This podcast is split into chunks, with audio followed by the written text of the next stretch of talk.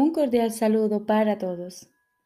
Hoy continuamos leyendo el manual para el maestro del libro Un curso de milagros.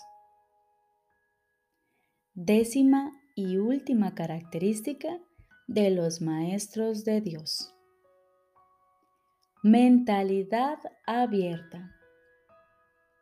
Jesús nos dice, el papel central que ocupa la mentalidad abierta Quizá el último de los atributos que el Maestro de Dios adquiere puede entenderse fácilmente cuando se reconoce la relación que guarda con el perdón.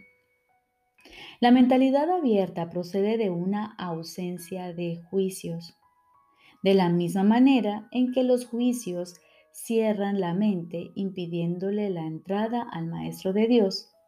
De igual modo, la mentalidad abierta lo invita a entrar. De la misma manera en que la condenación juzga al Hijo de Dios como malvado, de igual modo la mentalidad abierta permite que sea juzgado por la voz de Dios en su nombre. De la misma manera en que la proyección de la culpabilidad sobre él lo enviaría al infierno, de igual modo la mentalidad abierta permite que la imagen de Cristo le sea extendida. Solo aquellos que tienen una mentalidad abierta pueden estar en paz, pues solo pues son los únicos que ven razones para ello. ¿Cómo perdonan los que tienen una mentalidad abierta? Han renunciado a todas las cosas que les impedirían perdonar. Han abandonado realmente el mundo y han permitido que éste les sea restaurado con tal frescura y en júbilo tan glorioso que jamás hubiesen podido concebir un cambio así. Nada es ahora como era antes. Todo lo que antes parecía opaco y sin vida, ahora no hace sino refulgir. Lo que es más, todas las cosas les dan la bienvenida ya que ha desaparecido toda sensación de amenaza. Ya no quedan tinieblas que oculten la faz de Cristo. Ya se ha logrado el objetivo. El perdón es la meta final del programa de estudios, pues allana el camino para lo que se encuentra más allá de todo aprendizaje. El programa de estudios no hace ningún esfuerzo por excederse de su verdadero objetivo. El perdón es su único objetivo, en el cual converge en última instancia todo aprendizaje. Ciertamente eso es suficiente. Habrás notado que la lista de atributos de los maestros de Dios no incluye las características que constituyen la herencia del Hijo de Dios. Términos tales como amor, inocencia, perfección, conocimiento y verdad eterna no aparecen en este contexto, pues no serían apropiados aquí. Lo que Dios ha dado está tan remotamente alejado de nuestro programa de estudios que el aprendizaje no puede sino desaparecer ante su presencia. Sin embargo, mientras su presencia esté velada, el enfoque ha de centrarse necesariamente en el programa de estudios. La función de los maestros de Dios es llevar al mundo el verdadero aprendizaje. Propiamente dicho, lo que, lo que llevan es un desaprendizaje, que es a lo único que se le puede llamar verdadero aprendizaje en este mundo. A los maestros de Dios se les ha encomendado la función de llevar al mundo las buenas nuevas del completo perdón.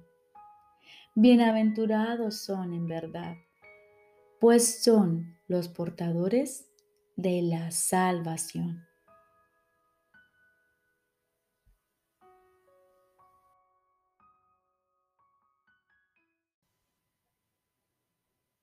Ahora continuamos con el libro de ejercicios. Cuarto tema especial. ¿Qué es el pecado? El pecado es demencia. Es lo que hace que la mente pierda su cordura y trate de que las ilusiones ocupen el lugar de la verdad. Y al estar loca, la mente ve ilusiones donde la verdad debería estar y donde realmente está. El pecado dotó al cuerpo con ojos, pues ¿qué iban a querer contemplar los que están libres de pecado? ¿Para qué iban a querer la vista, el sonido o el tacto? ¿Qué iban a querer oír o intentar asir? ¿Qué necesidad iban a tener de los sentidos? Usar los sentidos es no saber. Y la verdad solo se compone de conocimiento y de nada más. El cuerpo es el instrumento que la mente fabricó en su afán por engañarse a sí misma. Su propósito es luchar, mas el objetivo por el que lucha puede cambiar. Y entonces el cuerpo lucha por otro objetivo. Lo que ahora persigue lo determina el objetivo que la mente ha adoptado para sustituir a la meta de engañarse a sí misma que antes tenía. La verdad puede ser su objetivo tanto como las mentiras. Y así los sentidos buscarán lo que da fe de la verdad. El pecado es la morada de las ilusiones, las cuales representan únicamente cosas imaginarias procedentes de pensamientos falsos. Las ilusiones son la prueba de lo que no es real, lo es.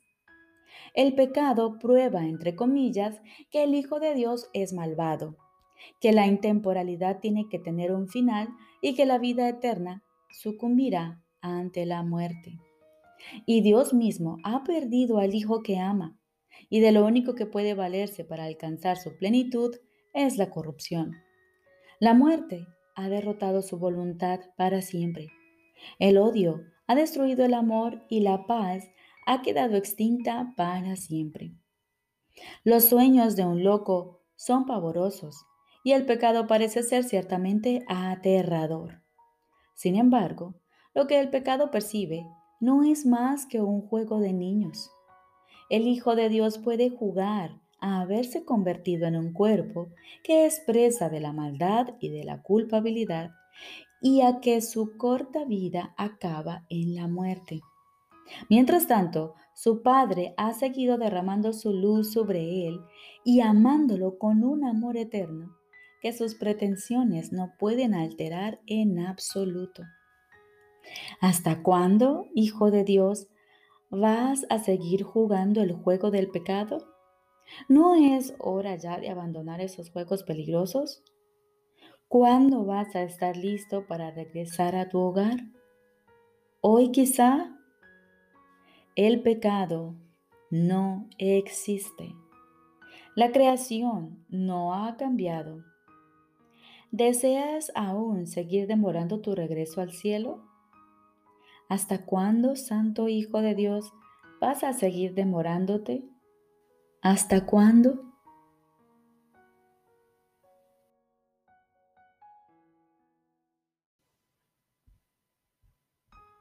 Lección número 260. Que recuerde que Dios me creó. Que recuerde que Dios me creó. Padre, yo no me creé a mí mismo, aunque en mi demencia creí que así había sido. No obstante, en cuanto que pensamiento tuyo, no he abandonado mi fuente y sigo siendo parte de aquel que me creó.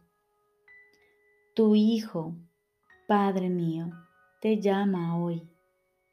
Que recuerde que tú me creaste que recuerde mi identidad y que deje que mi impecabilidad vuelva a alzarse ante la visión de Cristo, a través de la cual deseo hoy contemplar a mis hermanos y contemplarme a mí mismo.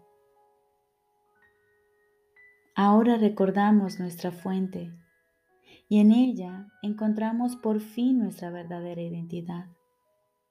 Somos en verdad santos porque nuestra fuente no conoce el pecado.